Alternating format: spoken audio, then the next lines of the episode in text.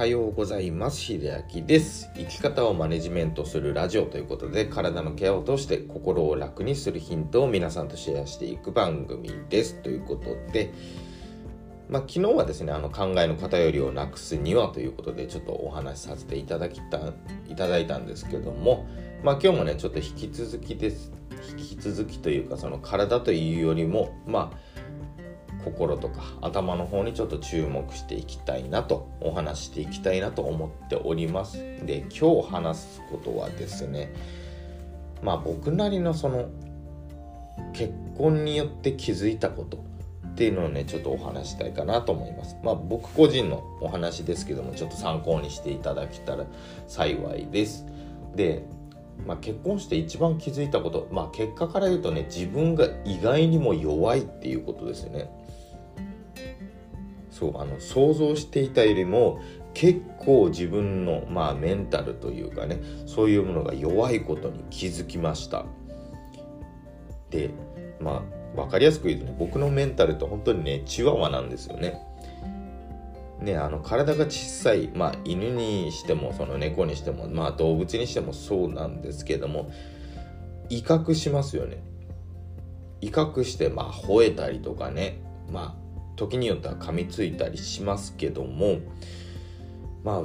自分のメンタルをねやっぱりそういうのと比較してみると結局もうなんか似ているなと思っちゃったんですね。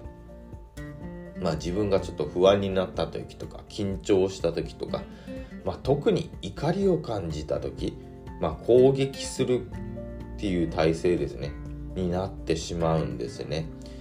なのであの頭の中で論破しようとしたりとか、ね、体がぐっとこわばって次こう来たらああしようって考えてしまう。止めどなく考えてしまう。そう。相手が別にそういう意思がなくてもあってもなんとかこいつを懲らしめてやろうみたいなことを思ってしまうんですね。で結果どうなるかっていうとやっぱり体調を崩したり、ね、あの時には自分がねあのなんか反抗できないっていうことになるとそのへこんでしまう。っていうことがすごく多かったんですね。であの妻と話していて、まあ、妻に言われて気づいたんですけどももしかしたら自分より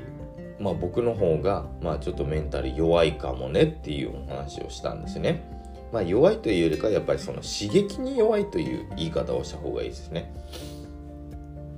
なのであのちょっと受け止められなかった受け入れられなかった部分もあったんですけどもまあねあのよく泣くしよく怒るし ねすごく分かりやすい性格だとは言われてたんですけども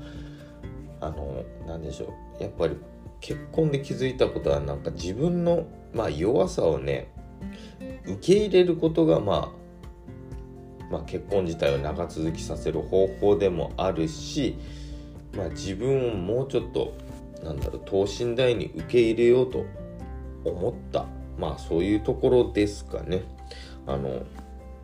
無理していたところでまあ虚勢を張って